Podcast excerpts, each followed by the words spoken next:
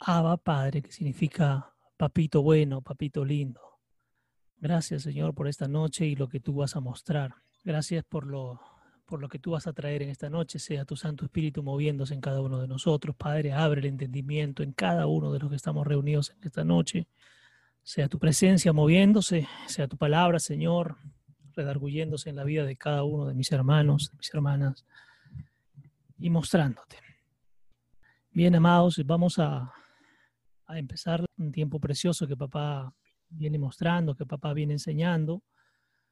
Bien, y hablábamos de Paz en la Tormenta, esta serie preciosa que el Padre viene mostrando, cómo es que eh, a través de las diferentes em, hechos, episodios que suceden a lo largo de, de, la Biblia, porque hemos estado en el Nuevo Testamento, cuando los discípulos están en la barca y viene una tormenta y ellos luego bajan en, una, en un pueblo, Hemos ido al Antiguo Testamento a través de Jonás, hemos regresado al Nuevo Testamento a través de otro episodio fantástico que ocurre, que es cuando Jesús está orando y los discípulos están en la barca y se va alejando la barca, pero aparece una nueva tormenta. Y Jesús, mientras oraba, nuevamente se quiere acercar a ellos, la barca ya estaba distante de la orilla y Jesús comienza a caminar por las aguas y se sucede un hecho interesante, importante y de mucha fe que es cuando Pedro le dice, si eres tú, Señor, entonces permíteme alcanzarte, y el Señor le dice, ven. Y compartíamos esto la semana pasada y, lo tremendo que hay en, esta, en este pasaje que se suscita en la Biblia. Y, hay una gran enseñanza allí. Y hoy vamos a, a, continuar, que sigue dentro de esta historia, esta que compartíamos la semana pasada, y veremos qué es lo que el Padre nos quiere mostrar en esta noche. Así que nada, todos sean grandemente bienvenidos y vamos a, a iniciar nuestra sesión del día de hoy. Veíamos este, este pasaje precioso cuando, cuando Jesús comienza a caminar sobre las aguas y Pedro y todos los discípulos asustados le dicen, creemos que es un fantasma, ¿no? entonces el Señor, conociendo un poco sus pensamientos, eh, y fue el primero que, que, habló, fue Pedro, le dijo, si eres tú, Señor, danos una señal, ¿no? Permítenos saber que eres tú. Y el Señor dijo, soy yo quien venía caminando por las aguas. Y Pedro le dice, permíteme entonces, Señor, que yo te pueda alcanzar. Y el Señor le dice, bien, Pedro, ven, acércate. Y se suscita un hecho tremendo, porque Pedro comienza a caminar sobre las aguas. Pedro comienza a moverse en dirección al Señor y, e iba caminando. Cuando de repente es Pedro quien, quien se da cuenta y se percata que estaba caminando, estaba haciendo un acto sobrenatural y cuando se percata de que se está moviendo en lo sobrenatural, nuevamente regresa a lo natural, a lo que nosotros conocemos, y entonces vemos que en ese pasaje él comienza a hundirse. Y es tremendo, porque ahí había, hay una gran enseñanza, sucedía algo interesante, si lo miramos desde lo físico y terrenal, parece un acto simplemente en que él caminaba y claro, si es lógico, tendría que hundirse. Pero no estaba ocurriendo algo lógico allí, estaba ocurriendo algo espiritual. Y era tremendo esto. Vamos a, vamos a, avanzar para, para retomar el tema. ¿Y qué es una tormenta? Porque mucha gente se asusta de las tormentas, mucha gente teme a las tormentas, mucha gente considera que una tormenta es algo duro, que es algo difícil y que es algo insuperable. Vamos a decir algunas cosas. ¿Es algo duro? Sí, es algo duro que está ocurriendo, pero permíteme, permítanme decirle esto para todos, incluido para mí. Es algo duro, pero es algo necesario.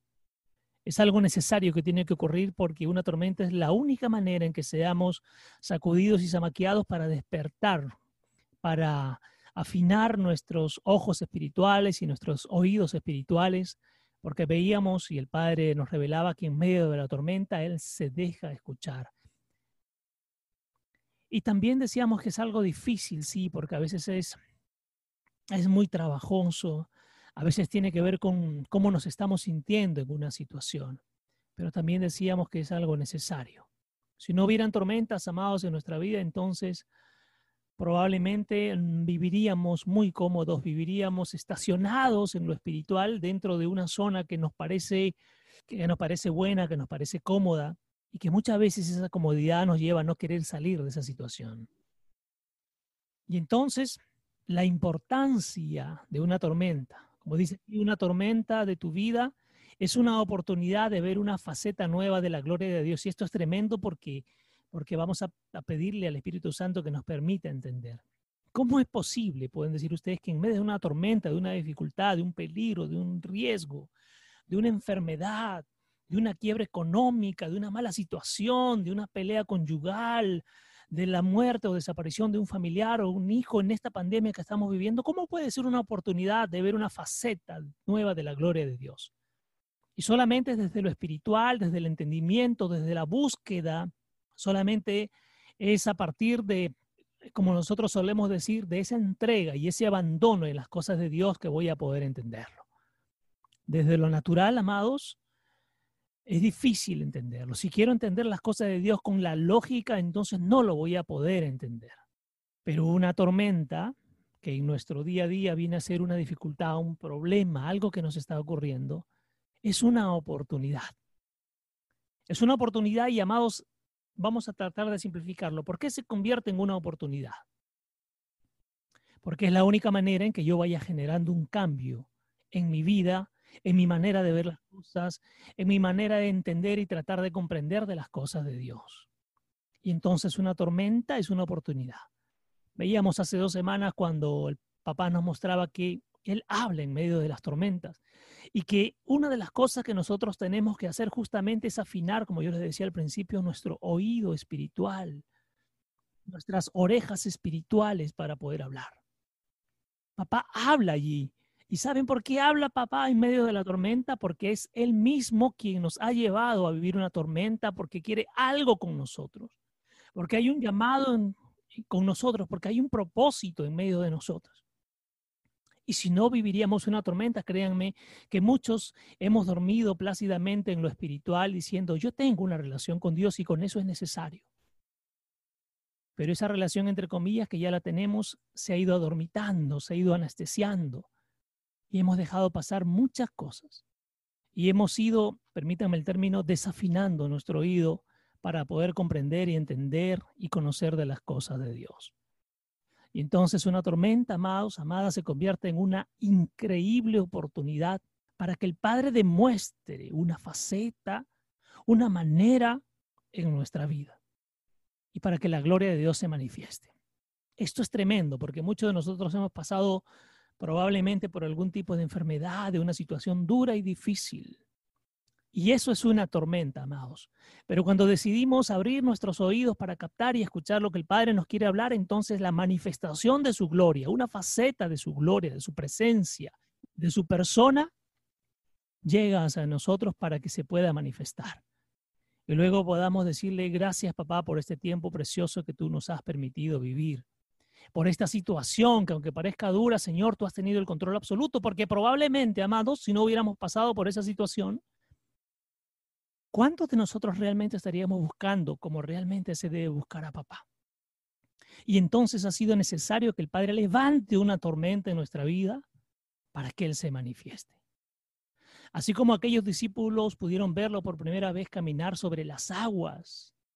Y el caminar sobre las aguas, amado, en nuestra vida es comenzar a caminar por encima de los problemas y las dificultades que podamos estar atravesando. Todos pasamos dificultades, todos pasamos momentos duros y difíciles. Nadie aquí puede decir que no lo atraviesa y que no lo pasa. Pero ¿saben dónde está lo precioso, amados? Que cuando entonces busco la faceta, la cara de Dios, el rostro de Dios, la presencia del Padre, va a ocurrir con nosotros lo que ocurrió con Pedro. Es decir, vamos a poder caminar sobre las aguas, sobre las tempestades, sobre el ruido, sobre la bulla, sobre la enfermedad, sobre la ruina, sobre el divorcio, sobre la separación. Nosotros usamos un término precioso que se llama rompimiento. Y rompimiento significa romper y acabar con aquello que me está pasando. Pero ¿cómo lo hago? ¿De quién necesito? ¿A quién tengo que buscar? ¿De quién dependo? Dependo del pastor, dependo del apóstol, dependo del profeta, dependo del cura, dependo del anciano, ¿Depende del maestro? No. Dependemos solo del Padre. Y esto es lo precioso. Porque mientras más tormentas ocurran en nuestra vida, amados, créanme, yo siempre digo, no es la misma persona el que entra en una tormenta, el que vive ese momento de tormenta, y el que sale de esa tormenta. Son tres procesos. Un antes, una persona que está durante un tiempo para ser procesado, limpiado, purificado, para que sean arrancadas muchas cosas de él. Y cuando sale de esa tormenta es una nueva persona, llena de experiencias, llena de las cosas de Dios, porque el Padre ha hablado, se ha manifestado, se ha mostrado. Y entonces aquí venimos aprendiendo en estas sesiones de paz en la tormenta que necesitamos pasar por tormentas. Y veíamos la semana pasada algo tremendo. Es increíble porque el Padre puede provocar las tormentas y de hecho que sí tiene el control, porque hay algo que necesita trabajar en ti. No porque quiera hacerte pasar un mal rato, no porque te has portado mal, porque mucha gente considera que Dios llega a nuestra vida porque venimos haciendo las cosas malas y entonces nos está castigando. Y el Padre dice, en ninguna parte de la Biblia dice que el Padre castiga, sobre todo después del nuevo pacto con Jesús, no hay castigo, amados, porque el Padre se manifiesta en el amor. Y el amor es una manifestación que dice que todo lo puede, todo lo soporta, todo lo perdona. Y entonces, así como ellos pudieron verlo por primera vez que caminaba sobre las aguas, nosotros podemos ver la manifestación de Dios en nuestra vida caminando sobre nuestros problemas. Y no solo caminando Él, sino que nos invita a nosotros también poder caminar por encima de esas aguas, sin caernos, sin hundirnos. Cuando Jesús se manifiesta, todos los temores desaparecen. Esto es precioso. Vamos a volver a repetirlo. Cuando Jesús se manifiesta, cuando el Cristo se manifiesta en tu vida, entonces todos los temores desaparecen. Porque vamos a ir adelantando algo. Un temor que es, el miedo que es, no es una emoción, no es un sentimiento, es un espíritu. Y entonces cuando Jesús se manifiesta en tu vida y entra la luz, cuando entra la valentía, cuando entra el coraje, cuando entra la energía, cuando entra la fuerza y las ganas de hacer las cosas de una manera diferente, entonces no puede convivir con el temor y el miedo. Y entonces cuando Jesús se manifiesta en tu vida, cuando tú le permites ingresar a tu vida, cuando le permites que tome el control de tu vida, toma el control absolutamente de todo. Y la luz, amados, no puede convivir con las tinieblas. Por eso si entra la luz manifestada a través de la presencia de Jesús, las tinieblas manifestadas a través del miedo, de los temores, de la ansiedad, de la depresión, de todo aquello que es negativo para el crecimiento de tu vida, tiene que salir, porque ambos no pueden ocupar un mismo espacio que somos nosotros. Y entonces necesitamos que la manifestación de Dios a través de su Hijo Jesucristo se dé en cada uno de nosotros. Y esto es tremendo y esto es precioso, porque esto nos va a enseñar a comenzar a buscarlo y a depender de Él. ¿Cuántas veces hemos hecho las cosas con nuestra fuerza, con lo que nosotros pensamos y creemos?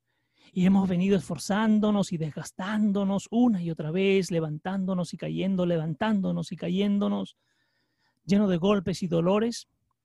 Y el Padre te dice, ven y ahora camina conmigo. Porque cuando te caigas yo te sostendré, porque cuando resbales yo te cogeré para que no te caigas y también te levantaré cuando necesites ser levantado. Dios nos dice, ten coraje en medio de la tormenta, ten coraje en medio de la tormenta. No por las circunstancias, sino porque yo estoy contigo. Ojo, porque aquí muchas veces entendemos el coraje con el que yo voy a ir a hacer las cosas con mi fuerza, a la guerra, y con manifestaciones que a veces no vienen de Dios. Y entonces voy y peleo con mis fuerzas, con mi cuerpo, con mi manera de pensar. Pero el Señor no habla de ese tipo de coraje. El Señor dice, muévete por el coraje que es mi Santo Espíritu. No tengas miedo, no te debilites, porque yo estoy contigo en medio de las tormentas, en medio de las circunstancias, en medio de las dificultades. Una cosa es el coraje, desde lo que yo entiendo, que es con mis fuerzas, y otra cosa es el coraje, que significa aguante, soporte a lo que estás pasando. Porque dice su palabra que nunca nos deja solos. Dice, yo estoy contigo siempre. No dijo en ocasiones, sino dijo, yo iré contigo siempre. Y ese siempre significa en cada paso que doy, en cada situación que vivo, en cada circunstancia que atravieso. Él está ahí. Y aun cuando estoy pasando esos momentos duros y difíciles es porque Él lo permite. Porque pasar por situaciones y momentos difíciles es como cuando el acero y el oro pasa por el fuego. ¿Acaso pasa para que lo maltraten? Pasa para purificarse, pasa para tomar forma, pasa para fortalecerse, pasa para edificarse. Y entonces nosotros cuando pasamos por tormentas y nos conducimos de la mano del Padre, tenemos la seguridad que de esa tormenta vamos a salir, porque quien nos toma de la mano y nos permite pasar por esa situación es el Padre. Amados, pasamos por momentos y situaciones muy duras, muy difíciles. Y mira lo que dice la palabra. Y esto es locura, decimos siempre, alégrate. El mundo no lo entiende, porque decir alégrate en un momento difícil y duro es locura. Pero en la palabra dice, alégrate porque luego de pasar por esos momentos duros y difíciles, entonces verás la manifestación de la gloria de Dios en tu vida. Si has tenido alguna enfermedad, verás la sanidad en tu vida. Y no porque, lo, porque buscas la sanidad, porque si solo te contentas con, con buscar la sanidad y eso es suficiente, entonces, amado, déjame decirte esta noche que eso no basta. Y cuidado, porque si solo lo buscas para que te sane y después te olvidas de Él, no es que Él te, devuelva una enfermedad. No, es porque tú perdiste tu sanidad, que es diferente. Y el Padre nos invita a, si buscas solo la sanidad, mira lo que te voy a decir en esta noche, te estás conformando con migajas. Pero si buscas al sanador, no solo hará eso contigo, sino que hará aún muchas cosas más. Si solo nos conformamos con una sanidad, nos estamos perdiendo la oportunidad de recibir bendición, crecimiento, y no hablo solo de lo económico, sino de ti como persona. La sanidad el Padre te la puede dar, pero créeme que tiene para darte aún mucho más. Y nosotros siempre decimos aquí en esta plataforma que siempre será una decisión personal porque a nadie se le puede obligar. Y esto es lo precioso. No nos conformemos con poco. Miren lo que pasaba con Pedro, estaba caminando sobre las aguas, había salido de lo natural, dentro de lo espiritual, había salido de, lo natural, aunque todos lo veían que él caminaba en lo natural, pero había una manifestación sobrenatural también a la vez. Pero cuando Pedro solo se enfocó en lo natural, perdió la posibilidad de llegar caminando sobre las aguas hacia el Señor. Pero que viene lo precioso de todo. Porque cuando Pedro es un día, fue el Señor quien lo levantó, lo cogió del brazo, dice la palabra, y lo sacó. Y solo le dijo una cosa, Pedro, ¿por qué dudaste, hombre de poca fe? ¿Qué significa, ¿por qué dudamos que el Padre puede hacer cosas grandes y maravillosas en nuestra vida? ¿O por qué nos conformamos con tan poco cuando siendo Él el rey y el dueño de todo, para sus hijos tiene mucho más, mucho más de lo que aún hemos recibido? No hay problema que pueda turbarte si Dios forma parte de tu circunstancia. Esto es lo precioso, amados. Miren, es tremendo porque van a haber problemas pequeños, medianos, grandes y mega gigantes. Pero ante todos ellos, amados, si tú vas con la presencia de Dios a esa situación, aunque trate de desequilibrarte una situación y circunstancia, créeme que no te va a tumbar, no te va a traer abajo porque quien permite que pases esa situación, repetimos, es el Padre.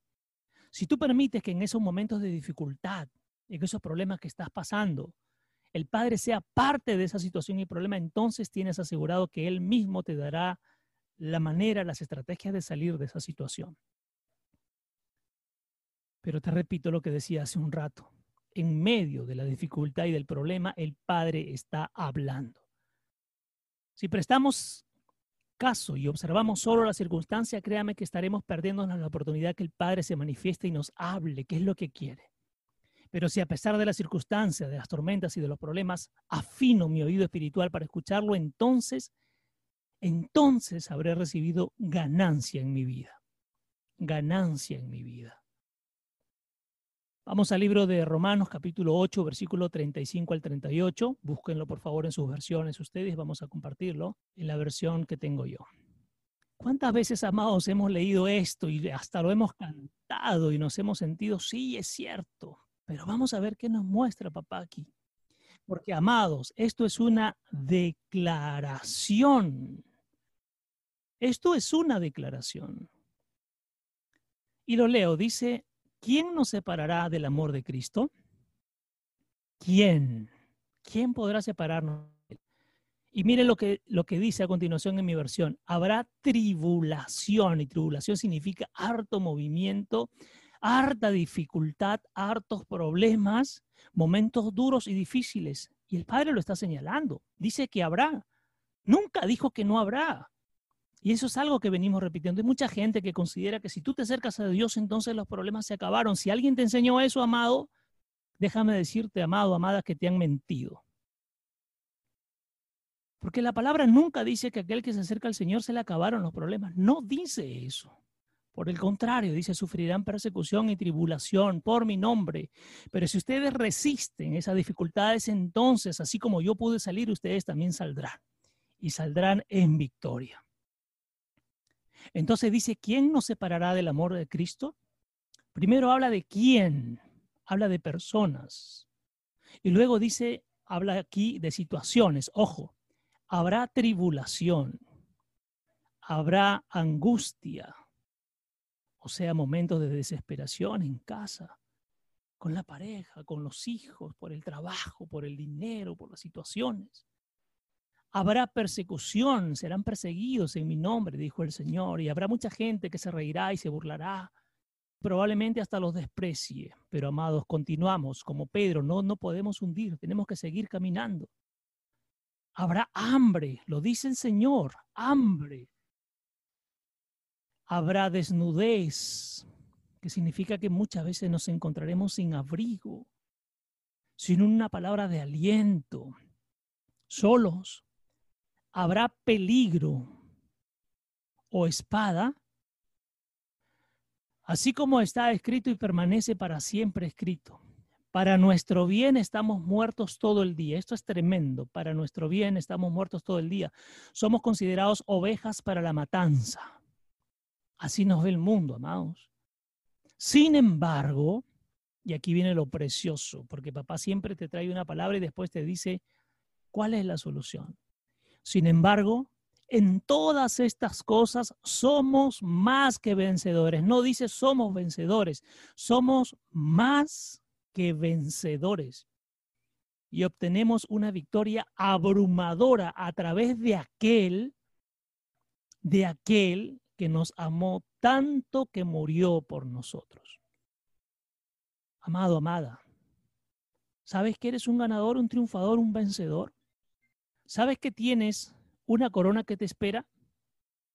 Y entonces dice, porque estoy convencido y sigo estando convencido, estoy y sigo o seguiré estando convencido, sin ninguna duda de que ni la muerte, ni la vida, ni los ángeles, ni los principados, tal vez en alguna versión diga ni los demonios, ni las cosas presentes, y amenazantes, ni las cosas que están por venir, ni los poderes. Nada, amados, podrá separarnos del verdadero amor que se encarnó en Jesús y que hoy el amor está sentado, está sentado en el trono, gobernando junto al Padre. Y aquí viene lo precioso, porque si el Padre y el Hijo y el Espíritu moran en nosotros y ellos están entronizados en el cielo, entonces también en cada uno de nosotros deberían estar entronizados. Y si el Padre y el Hijo y el Espíritu tienen el control absoluto de todo, amados, y viven en ti, entonces la pregunta es, ¿acaso nosotros no tenemos que tener el control de muchas cosas también? No por nosotros, sino por aquel que mora en nosotros. Dios llamó a Pedro a una dimensión mayor y esa dimensión es caminar sobre las aguas. Y como yo les decía, ¿qué significa caminar sobre las aguas? Si lo queremos eh, emplear y utilizar en nuestro, en nuestro día a día, en nuestro hoy, significa ser capaces de caminar y soportar por encima de las aflicciones y los momentos duros y difíciles que podemos estar viviendo. Y entonces el Señor nos llama a cada uno como si fuéramos el Pedro, ¿no? Nos llama a caminar en una dimensión aún mayor, no en una dimensión, aunque estamos en lo terrenal, no caminamos en lo terrenal, amados. No nos movemos en lo terrenal, sino en lo espiritual, en lo que pertenece a la dimensión espiritual. Y entonces aquí el Señor nos dice en esta noche, así como llamó a Pedro para que camine sobre las aguas, está llamando a cada uno de nosotros a comenzar a caminar sobre las aguas, es decir, a mirar y a subir, a flotar y salir de ese hundimiento que probablemente nos encontramos ahora, que puede ser económico, que puede ser emocional, que puede ser familiar, que puede ser de trabajo, y probablemente las aguas nos están llegando ya hasta el cuello, estamos a punto de ahogarnos porque no podemos respirar y porque no podemos soportar la situación por la cual ahora estamos pasando. Pero el Señor es tremendo porque te dice esta noche, yo te estoy invitando. Yo no te estoy invitando a que chapotees, ni a que nades, ni a que bracees. El Señor te está diciendo, yo te estoy llamando a caminar aún por encima de las aguas. Y eso significa como, pasaba con Pedro, no mires hacia abajo, no mires las circunstancias, no mires las dificultades. Y yo siempre tengo este ejemplo precioso. Y siempre mucha gente le he dicho, ¿por qué nos quejamos tanto? Y muchas veces les he dicho, ¿qué de especial tenemos nosotros para quejarnos y no querer caminar por los tiempos duros y difíciles y de aflicción? Y antes que alguien me conteste, le digo, porque mira el ejemplo de Jesús, siendo el Hijo de Dios y Dios mismo en la tierra, caminó sobre las aguas en el sentido de que pudo soportar los momentos duros y difíciles, porque lo que vivió Jesús, amados, nadie, nadie ha vivido como lo que vivió Él. El padecimiento y sufrimiento que el Señor Jesús pasó por ti, por mí, por cada uno de nosotros, es inimaginable, pero él no miró las circunstancias, él miró la meta. Y entonces el Señor nos dice en esta noche, no mires las circunstancias, no mires hacia abajo cuando estés caminando sobre las aguas, porque tu carnalidad, tu naturalidad, te va a decir, eso no puede estar pasando. Y lo lógico es que comiences a hundirte en las aguas. Pero Jesucristo soportó tanto y ahora, amados, miren, esos tres días que estuvo muerto, entre comillas, bajó a las profundidades para arrebatar el, el derecho legal del enemigo sobre cada uno de nosotros. Y hoy está sentado en el trono y gobierna, y si nosotros estamos en Él y Él en nosotros, entonces, ¿dónde estamos sentados también nosotros, amados? ¿Dónde? ¿En el bote? ¿Estamos chapoteando en el agua? ¿O estamos sentados juntamente con Él en el trono? Esto es tremendo porque dice, nos llama a ir a una dimensión mayor, mucho más allá de lo que hasta ahora hemos venido observando, viviendo. Y esto es tremendo, esto es tremendo. Los problemas pueden convertirse en una oportunidad. ¿Por medio de qué? Por medio de la fe, para ingresar a un nuevo nivel en tu vida espiritual. Esto es precioso, ¿eh? Como un problema se puede convertir en una oportunidad para mí.